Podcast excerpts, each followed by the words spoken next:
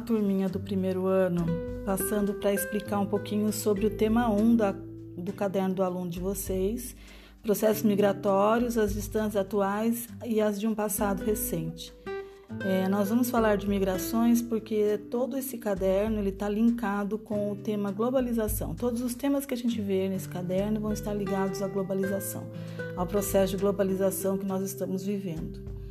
Então, nós vamos trabalhar primeiro tema, esse primeiro tema fala de processos migratórios. O que são processos migratórios? Migrações são movimentos da população. Esses movimentos podem ser internos ou movimentos externos, que a gente chama de migrações internacionais entre nações.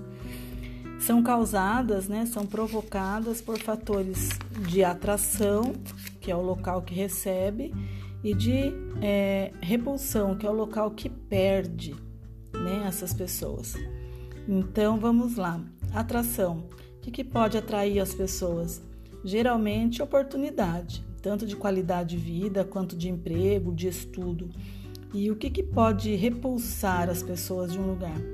As características do lugar ou algum acontecimento que teve ali, a pessoa não quer mais viver naquele lugar, ou uma situação de guerra, uma situação de desemprego, então as pessoas saem do lugar. Né? Dentro do Brasil acontecem migrações como o êxodo rural, que é quando alguém sai do campo para a cidade. Acontece êxodo urbano, quando sai da cidade vai morar no campo, que cansa da cidade também. Pode ser que as pessoas também façam um movimento diário, que a gente fala que é o pendular, que vai e volta para a escola, vai e volta para o trabalho.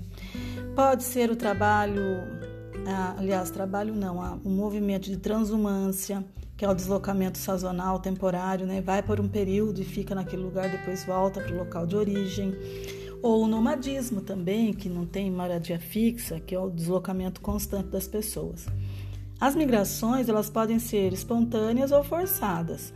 Espontânea quando é vontade mesmo da pessoa, sempre sonhou sair, né, do país, por exemplo, e aí consegue, é espontâneo mas às vezes pode ser forçado, como eu falei para vocês, né? Saiu do país por conta de uma guerra, por conta de uma perseguição política, por conta de uma situação de natureza né, inóspita ou alguma situação assim ruim que precisou sair.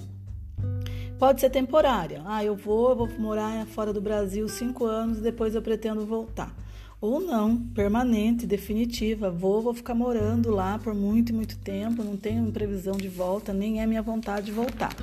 Então tem várias situações que podem estar acontecendo aí, tá? Bom, eu tenho que lembrar que imigrante é quem chega no lugar, né? Quem veio de fora. E emigrante é quem sai. O imigrante é aquele que chega no país que não é o dele e tal, vai ter que passar por todo o processo de adaptação. E emigrante é como a gente chama quem vai embora do país, tá bom? Então hoje no mundo, né, nós temos aproximadamente 258 milhões de pessoas migrando, vivendo fora de seus países de origem, né? É, chega a quase 3% e meio da população vivendo fora de seus países de origem.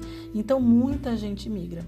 Mas se vocês olharem na apostila de vocês, vocês vão ter uma sequência de, de gráfico e mapa, e no primeiro gráfico mostra lá todos os imigrantes que vieram para o Brasil até o início do século XX, que era um número grande de imigrantes, por conta que não havia ainda a lei de cotas que restringia o número de imigrantes. E então, nesse momento, entrou muita gente no Brasil. Ainda vem gente de outros países morar no Brasil, mas hoje menos do que naquela época. Só que a gente tem que comparar que aumentou muito o fluxo de pessoas migrando pelo mundo. Por quê? Né? Já tinha migração antes, já tinha migração no início do século passado, mas hoje é muito. Não exatamente hoje, né? Dia de é, dia de junho, não é um dia de junho de pandemia. Hoje nós não temos tantas migrações assim por conta da pandemia, mas no início do ano, se a gente fosse para um aeroporto, a gente vê um fluxo absurdo de pessoas chegando e saindo do país. Então essas situações mostram para gente que as pessoas estão em constante mudança, existe um fluxo de pessoas pelo mundo. Mas com a globalização e o advento da tecnologia, tanto de comunicação quanto de transporte, esse, esse fluxo aumentou consideravelmente. Em especial de países pobres para países ricos. Como eu falei, a questão econômica é um dos fatores mais importantes de imigração.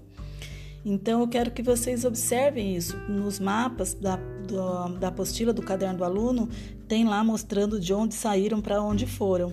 Tá? E tem uma umas perguntas sobre isso para vocês estarem respondendo. É interessante da gente observar que as migrações hoje têm consequências às vezes é, positivas e negativas. Positivas quando essa mão de obra que entra no país vai colaborar para o crescimento econômico do lugar. Tem países que têm dificuldade com mão de obra disponível, mas essa pessoa também que está chegando nesse país, ela pode enfrentar alguns problemas, como por exemplo a questão do, da xenofobia, né? do, da aversão ao imigrante, da, de não quererem eles lá. Então tem que estar tá pensando nessa situação também. E outras, como não adaptação à língua, não adaptação ao clima, não adaptação à comida, uma série de coisas. E também tem o lado positivo, que é, por exemplo, a entrada de divisas no país de onde saiu o imigrante, porque ele trabalha lá, mas o dinheiro que ele ganha ele manda para a família, ele manda para o país de origem para estar tá investindo numa possível volta e numa condição financeira bem mais confortável. Certo?